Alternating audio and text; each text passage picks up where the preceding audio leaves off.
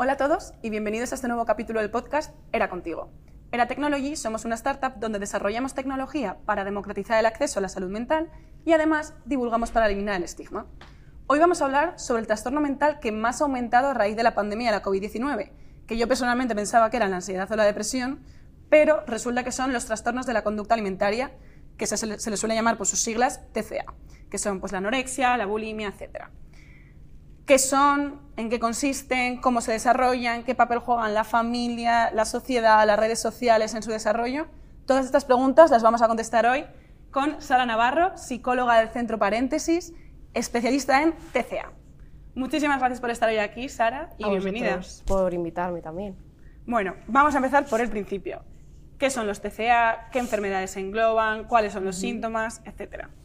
Vale, bueno, los trastornos de la conducta alimentaria eh, son trastornos psicológicos graves eh, que conllevan pues, bueno, una alteración en la ingesta alimentaria. Pero bueno, aunque eh, como que se dice siempre mucho que tiene que ver con la comida ¿no? y con la alimentación y el físico, al final también es importante entender que detrás de todo eso eh, hay muchas alteraciones a nivel emocional y que engloban muchas más cosas aparte de la comida. ¿no? Es un poco como lo que se conoce a nivel social, ¿no? pero que detrás de eso hay muchas más cosas y sobre todo pues interfiere mucho en la vida de la persona, ¿no? en la vida cotidiana y, genera muchas limitaciones que al final por eso las personas que lo sufren pues eh, lo viven tan, ¿no? tan, de forma tan angustiosa y es tan complejo. ¿Y cuál es el trasfondo entonces que lleva al desarrollo de estos síntomas que conocemos todos, más de la comida, pero cuál es el trasfondo? Todo lo que hay detrás ¿no? de la alimentación. Bueno, hay mucha hay tema de autoestima, eh, de regulación emocional, eh, inseguridad, miedos, ¿no? Eh, es lo que te digo, hay una parte como emocional, que es como la, esfera principal de los trastornos de la conducta alimentaria, que al final se ve reflejado en la comida, ¿no? en, en, la, conducta en relación a la comida, pero que engloba muchas más cosas. Eh, al final es una patología eh, biopsicosocial, eso quiere decir que hay una predisposición genética y luego además todo lo que engloba la pubertad, que no sé si hablaremos más adelante de ello, eh, que es una etapa vital muy importante, sobre todo en, esta patología. Y luego hay unos factores sociales y también factores psicológicos, ¿no? de, rasgos de personalidad, eh, experiencias eh, vitales y tempranas que ha vivido la persona. Entonces, bueno, es como un caldo de cultivo de muchas cosas que luego al final se ve reflejado en la conducta con la comida y con el físico, pero que detrás hay un trasfondo que es mucho más complejo de trabajar. ¿no? Eh, sí que es verdad que hay unos, me preguntabas por el tema de qué enfermedades tiene, ¿no? síntomas y demás. Em, síntomas en función de la patología, porque sí que está anorexia nerviosa, eh, bulimia nerviosa, trastorno por atracón, eh, el TECANE, que ahora está bastante en auge, que son los trastornos de la conducta alimentaria no especificados, em, y esos son como los principales. Luego hay otros dentro del DSM, que es un poco el, libro que utilizamos los psicólogos, ¿no? para donde están todas las clasificaciones diagnósticas, pero esos son como un poco los principales y que más podemos ver en la población eh, juvenil ¿no? y en adultos, y un poco yo creo que en los que nos vamos a centrar. ¿no? Entonces, dentro de cada uno hay síntomas que varían un poco, pero yo creo que como los más importantes es la insatisfacción corporal, que es como una, de las cosas más nucleares dentro de los TCA, eh, alteraciones en las relaciones interpersonales, eh, luego alteraciones en la parte emocional eh, y luego bueno, pues en la conducta de la alimentación, ¿no? que es lo que hablábamos un poco antes, y eso es un poco lo principal. Luego es verdad que, por ejemplo, en la anorexia nerviosa, pues sobre todo se caracterizamos por la restricción alimentaria, el tema de hacer ayunos, ¿no? todo esto. Eh, en la bulimia nerviosa, en cambio, al revés, ¿no? son como atracones de, en la comida, sin, o sea, con sensación de falta de control, en muy poco tiempo, con compensaciones después. Entonces, bueno, dentro de cada, vamos a decir, eh, diagnóstico dentro de los TCA hay pequeñas variaciones, pero lo que hemos comentado antes sería un poco como los síntomas más nucleares. Has comentado que suelen aparecer en torno a la pubertad, que en esa edad la mayoría de personas viven con su familia. Entonces, ¿cuál es el papel de la familia en el desarrollo, detección y tratamiento de un TCA? Sí, o sea, es verdad que la pubertad es como un poco una etapa vital importante porque hay muchos cambios, ¿no? Eh, tanto con la persona propia, ¿no? A nivel, bueno, hormonal, eh, te empiezas como a diferenciar de tu familia, por eso también es tan importante dentro del entorno familiar, ¿no? A veces aparte de querer como individua eh, o sea, de individuación, ¿no? de querer salirte un poco de tu familia y empezar como a relacionarte con tus iguales, encontrar un poco tu identidad. Entonces, es verdad que esa además se suma eh, con otros factores eh, de vulnerabilidad y, ¿no? y un poco cómo está viviendo la persona, sus experiencias vitales en esa época, pues eh, eso ¿no? es más fácil que pueda desarrollarse. Y la familia tiene un papel súper importante, tanto en la detección sobre todo como en la intervención. Eh, porque al final bueno, pues conviven con ellos y son los primeros que pueden ver estos cambios en la conducta alimentaria, cambios de hábitos ¿no? que, que, la persona empieza a hacer, empieza a hacer dietas, a hacer ejercicio excesivo, eh, cambios en el estado de ánimo, aislamiento social, ¿no? un poco todas las cosas que se pueden observar desde dentro de la familia, pues es tan importante que, que los familiares puedan detectarlo a tiempo también. Y, sobre todo en la intervención. O sea, al final yo siempre digo que los padres o bueno, la familia, quien está a cargo un poco de, esa persona, eh, son los mejores aliados para el terapeuta, ¿no? que al final son los que van a poder poner en práctica todo lo que se ve en terapia, todo lo que hacemos en sesión con, con esos pacientes en casa, que al final es donde se tiene que ver reflejado el cambio. ¿no?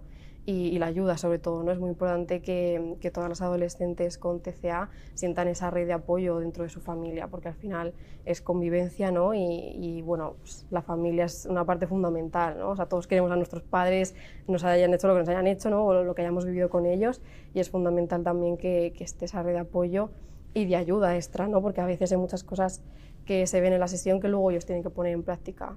¿no? Entonces es, es muy importante, es fundamental la familia. Claro, eso me, me, lleva a pensar en lo de que haya aumentado tanto a raíz de la COVID-19, que a mí me sorprendió muchísimo. No sé si es porque ha afectado especialmente por todo el tema de la incertidumbre, de las restricciones que tenemos y todo, y ha derivado en que más gente tenga un TCA, o si es que hemos estado tanto con nuestras familias y la gente con la que vivimos que se ha detectado más a personas que habían pasado desapercibido. Entonces, ¿qué trasfondo hay detrás de que haya aumentado tanto los TCA, por qué ha sido, qué está ocurriendo en las listas de espera, qué está pasando un poco con eso. Sí, bueno, lo que has dicho de que muchas veces se ha podido detectar más al estar más en familia, sí que creo que ha podido influir. Eh, fíjate, creo que ha influido mucho el tema de las redes sociales. Eh, dentro, o sea, al final estamos en confinamiento, no puedes relacionarte prácticamente, eh, no puedes hacer vida social fuera de casa, ¿no? No puedes tener como tus momentos un poco de, de, evadirte pues, de tu familia, de estar con tus amigos, de tus problemas. Entonces al final he estado mucho tiempo en casa y mucho tiempo consumiendo redes sociales, donde no, mm, todo el tiempo ha habido como cambios de hábitos de alimentación, porque estás todo el tiempo en casa, ¿no? Cocina cosas que no vayan a hacer que engordes, eh, porque al final no te mueves, ¿no? Eh, un montón de gente que ha empezado a hacer eh, y subir contenido de ejercicio y de deporte, incluso a lo mejor gente que no se dedicaba a ello, ¿no? que aún así subió contenido. Entonces, bueno, pues si ya había mm, cierta vulnerabilidad previa a la pandemia y luego has estado encerrado, has tenido todo el tiempo contacto con las redes, las comparaciones, eh, pues todo eso ha influido en que mucha gente que no lo tenía o que había una vulnerabilidad pero no sabía cómo desarrollado se haya podido desarrollar o gente que ya estaba en tratamiento pues que haya empeorado. ¿no? También mucha gente ha tenido que dejar el tratamiento eh, durante la pandemia. No todo el mundo puede hacer online eh, las sesiones, aunque nuestro trabajo ahora nos lo permita por suerte, ¿no? O, que estaban en un ingreso y han tenido a lo mejor que dejarlo antes, o bueno, también había ahí una variable que tiene que ver un poco con, con, que no hemos podido seguir una vida normal como teníamos antes, que también gente que ha dejado el tratamiento pues también ha empeorado. Entonces, bueno, sí, pero yo creo que las redes sociales y el hecho de estar todo el tiempo en casa con la familia ha influido mucho en, en este tipo de patología. Y sí que es verdad que ha aumentado un montón y yo creo que no se esperaba que hubiera tanto aumento dentro de los TCA, ¿no? O sea, ha sido bastante fuerte. Vale, porque las mm. redes sociales creo que mm. todos sabemos lo nocivas que son para cuestiones de autoestima.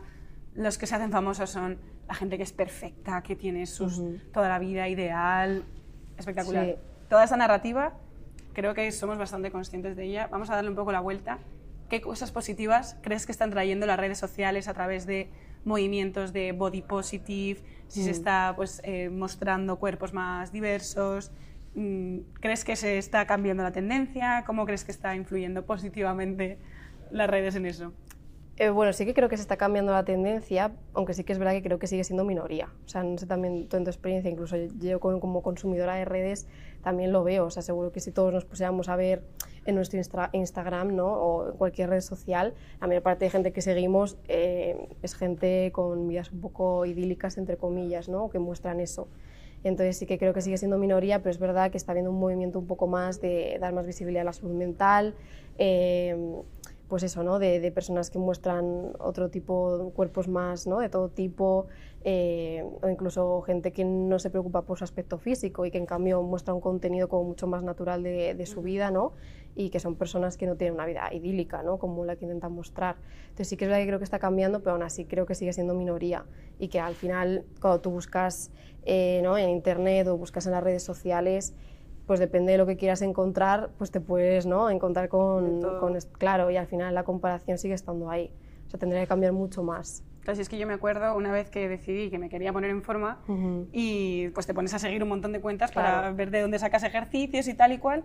Y al final era que cada vez que me metía en Instagram, pues tienes ahí todo gente haciendo deporte que te hace sentir mal cuando lo ves y dices, jolín, no he ido al gimnasio hoy o en toda la semana pues así un poco círculo vicioso, ¿no? Que es que igual que si sigues todo gente de moda o gente de tal, que es que te hace sentir mm. mal por la gente a la que tú has decidido seguir. Sí, sí, no, y además que luego te recomiendan siempre lo mismo. Una vez que hayas buscado un tipo ¿no? de ejercicio, deporte y empiezas a seguir a muchas cuentas, te empiezan a recomendar en todos los sitios donde te metes cosas de deporte y de ejercicio físico. Y lo que tú dices, ¿no? que al final eh, tienes esa sensación como de sentirte culpable si no lo has hecho, eh, de esta comida saludable y esta no, y entonces empiezas a comparar y eh, pues eso, no empiezas a prohibirte alimentos porque estos están contados en no sé qué sitio que no son saludables y eso también es muy peligroso, ¿no? Porque no todo el mundo eh, va a caer en un TCA por eso, pero sí que es verdad que las personas con TCA que ven esas cosas, pues no ayuda, desde luego, ¿no? Y comentábamos otro día, cuando estuvimos preparando el podcast, que mm, hay ciertas conductas que están totalmente normalizadas en, nuestra sociedad y que tienen un trasfondo de TCA tremendo. Entonces, ¿cuáles crees que son estas conductas que tenemos normalizadas y por qué están tan normalizadas? Sí, que al final hablamos de los TCA, que no deja de ser una patología grave, ¿no? Pero es verdad que hay mucho TCA a nivel subclínico, ¿no? Bueno, no TCA, pero sí conductas, pues eso, una preocupación por el peso, eh, por la imagen, pues estas conductas de eh, hago deporte después de comer porque he comido mucho, que están muy normalizadas, por ejemplo, pues mm, no son del todo sanas, ¿no? Eh, o pues esto que veíamos de, esta, de, elijo estos alimentos porque son más saludables y empieza a haber como muchos mitos en relación a la nutrición y muchas creencias que, no siempre son eh, reales, ¿no? O sea, hay mucha falta también de educación ahí porque todo el mundo habla de todo y, y realmente información real no todo el mundo la da, ¿no? Y, y, sí que es verdad que se normaliza mucho pues el hacer dietas, el hacer ayunos, el, pues todo este movimiento del real fooding, ¿no? Y todo esto. Eh, pues el ejercicio físico, ¿no? que está muy bien hacer, pero claro, depende, o sea, como todo, ¿no? depende de la función que tenga para ti hacer ejercicio físico. Entonces, bueno, hay muchas cosas que ahí se empiezan a encubrir, ¿no? Y que si ya hay una predisposición sí que puede terminar derivando en un TCA, entonces es peligroso y por eso también es importante ver cada caso de forma individual. No todo el mundo es igual y no todo el mundo le afectan las cosas de la misma forma. ¿Y qué papel crees que tiene la sociedad en que desarrollemos o no un trastorno en la conducta alimentaria, porque al final los TCA afectan en un porcentaje muchísimo mayor a mujeres que a hombres, ¿cierto? Sí, sí, sí. Y esto, pues, por toda la parte de predisposición genética, no sé hasta qué punto será o si es un, reflejo de las diferentes conductas sociales. Entonces, esto... Claro, claro, o sea, hay, hay, una predisposición genética, sobre todo si hay antecedentes en la familia de TCA, pero, pero bueno, luego influyen otros factores, como comentábamos, está el factor psicológico, algunos rasgos de personalidad, el perfeccionismo, por ejemplo, ¿no? Eh, y luego pues toda la parte social en la que vivimos y sobre todo, como dices tú, las mujeres. Si no me equivoco, a no ser que haya cambiado mucho los datos estos últimos meses, eh, hay nueve mujeres por un hombre, o sea que es una barbaridad y eso que ahora en los hombres está empezando a haber más TCA, que esto también es como otro tema, pero sigue habiendo muchísima más eh, mujer eh, dentro de, esta patología. ¿no? Y claro que hay un factor social importante, los medios de comunicación, ¿no? Eh, toda la industria de la moda, de, incluso de la alimentación, el hacerte sentir culpable si no comes ciertas cosas o si comes estas otras todo esto que está muy integrado a nivel social y que al final nos repercute sobre todo a nosotras, porque no dejamos de ser mujeres con todo lo que llevamos detrás, ¿no? El no te puedes equivocar, mm, tienes que ser perfecta, tienes que estar delgada para tener éxito, todo esto que integras desde siempre y que, claro que tiene una influencia muy grande, ¿no? Sobre todo lo que decíamos cuando ya hay una predisposición y igualmente nos afecta a todas, pues imagínate, ¿no? Con, con un TCA, ¿no? O con estos factores de riesgo que hablábamos antes. Sí, hay una cosa muy interesante que comentamos el otro día que a mí me dejó muy impactada, y es que se empieza a desarrollar el TCA en torno a la edad en la que te viene la regla, pero que no está nada estudiada la relación entre eh, la regla y el TCA, porque al final eh, la regla es como un tema totalmente tabú, que es que no se comenta, que mm, es como prohibido. Entonces, eh, ¿cómo es la relación esta? ¿Cómo... Sí, bueno, ojalá se, bueno, se estudiara más y se pudiera ver si hay una relación real, ¿no? porque habría que coger mucha muestra para poder ver esto, ¿no? Pero bueno, sí que es verdad que tiene sentido porque al final, eh, sobre todo, despuntan un poco en la pubertad, ¿no? que es cuando a partir de los 12 años se desarrolla todo esto del autoconcepto, eh, lo que hablábamos de la insatisfacción corporal. Y bueno, pues al final también eh, son un poco el momento en el que te baja la regla por primera vez y también hay muchos cambios a nivel hormonal y también muchos cambios a nivel físico, ¿no? Es así, también a nivel social mm, empiezas a ser una mujer, ya no eres una niña, ¿no? Entonces también eso lleva muchas connotaciones que a nivel cultural pues también lleva mucha presión detrás, ¿no? Lo que hablábamos antes de pues ahora tienes que gustar a los demás, eh, tienes que ser perfecta, no puedes equivocarte, ¿no? Como que ya cambia un poco la visión de ti, ¿no? También como de pasar de niña a mujer hay también un cambio social muy grande. Entonces es que si te viene antes o te viene después también afecta en cómo de probable es que desarrolles un TCA. Es lo que decíamos, no hay unos estudios de esto como para poder afirmarlo, pero bueno, sí que yo sí que creo que, que, la regla tiene, tiene cierta influencia, no tanto en que se pueda desarrollar, pero sí que hay algo ahí, ¿no? a nivel también, como hablábamos, social, cultural y a nivel interno, personal, que, que claro que cambia, ¿no? y yo creo que eso lo vivimos todas las mujeres a mayor o menor medida y lo que hablábamos antes, siempre tiene que haber factores previos, ¿no? porque no, no aparece una patología de la nada nunca, pero sí que creo que puede influir, claro, que, que depende ¿no? y que hay muchos cambios que, que, vienen ¿no? cuando te baja la regla por primera vez. Claro. Bueno, me gustaría ya cerrar, ya sabes que hacemos este podcast para intentar visibilizar trastornos mentales, que la gente se pueda ver reflejada no sé, incluso animarse a pedir ayuda o identificar cuestiones que no deberían estar normalizadas. Entonces, ¿qué les dirías a familiares y amigos de personas que están sufriendo un TCA o también a alguien que está empezando con estos primeros síntomas de, un TCA?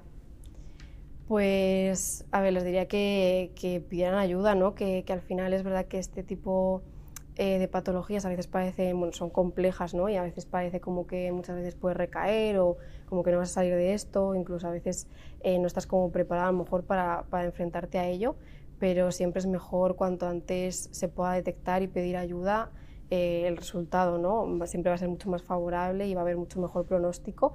Entonces, bueno, sé que es complicado muchas veces pedir ayuda y, y por eso también es tan importante la familia, los amigos, ¿no? La gente que tienes cerca y que al final te quiere, ¿no? Como para poder ayudarte con ese impulso de pedir ayuda. Y, y, que aunque sea un proceso que depende de la persona, pues es más largo o no, pero que al final eh, la gente se recupera y que, ¿no? y que, y que al final es importante el tener esto presente ¿no? y el no tener que llegar como a estar muy grave para pedir ayuda, que tenemos también muy normalizado esto en la sociedad, el tener que estar muy muy mal para pedir ayuda y que cuando empieces a notar pues, ciertos síntomas que, que, has podido escuchar aquí o en otros sitios si has leído cosas o, empiezas a sentirte mal, que, que, es mejor prevenir que curar, es mejor pedir ayuda e intentarlo y que al final somos muchos los profesionales y mucha gente que, que te va a ayudar eh, con tu proceso, ¿no? que, que hay muchos grupos de, de, terapia, muchos grupos de ayuda, o sea que no se sientan solos, ¿no? que creo que es también importante esto y que se le dé la importancia que tiene. ¿no? Que muchas veces también siendo joven, a veces como, bueno, pues no le gustará su físico porque es muy joven y eh, tiene que cambiar, ¿no? Estos mensajes que al final no, no son nada agradables, ¿no? ¿Y a los amigos de alguien con TCA, cómo, cómo podemos ayudar? Eh, pues a los amigos pues que tengan también mucha paciencia ¿no? y que eh, les den pues eh, que estén ahí ¿no? que a veces pues estas, eh, lo que comentábamos ¿no? estas patologías a veces pues recaes o tienes momentos de más aislamiento pero bueno, que estén ahí, que no hablen de comida todo el tiempo, que no hablen del físico, si están más delgadas, o sea, que no se refuerce ese tipo ¿no? de cosas que a veces se hacen sin querer, pero esto de, ay, qué bien, has adelgazado, estás muy guapa, sí. Sí, sí, eso es súper nocivo. Claro, total, sí, sí. Entonces, pues estas cosas, eh, y más si sabes que tu amiga o tu amigo puede estar teniendo un TCA o lo que sea, pues que no se comenten, ¿no? Que hay otras cosas que, que sí que se pueden decir de las personas eh, que también son positivas, ¿no? Como qué bien lo estás haciendo, eh, qué buena persona eres, qué buen amigo, ¿no? Otras cosas que se pueden decir y que también ayudan y sobre todo la compañía, ¿no? porque al final es lo que hablábamos, son patologías en las que la persona se, aísla mucho, entonces bueno, pues que sientan que tienen gente ahí yo creo que es importante, entonces eh, eso, ¿no? El, cuidar un poco los comentarios que se hacen y el estar ahí, no el acompañar, que yo creo que es a veces simplemente el acompañar ya es importante. Vale, pues bueno, Sara, muchísimas gracias por, por charlar hoy con, conmigo, con nosotras. Eh, ha sido súper interesante. Ojalá, ojalá a alguien le sirva, ojalá. porque es el objetivo fundamental de este, de este podcast. Y bueno, muchísimas gracias por haber llegado hasta aquí y haberlo escuchado. Eh, si comentáis, si os suscribís, nos ayudáis muchísimo. Y imagino que dejaremos por aquí abajo nuestras redes sociales para que podáis vernos en Instagram, Twitter, LinkedIn, etcétera, que estamos en todos lados.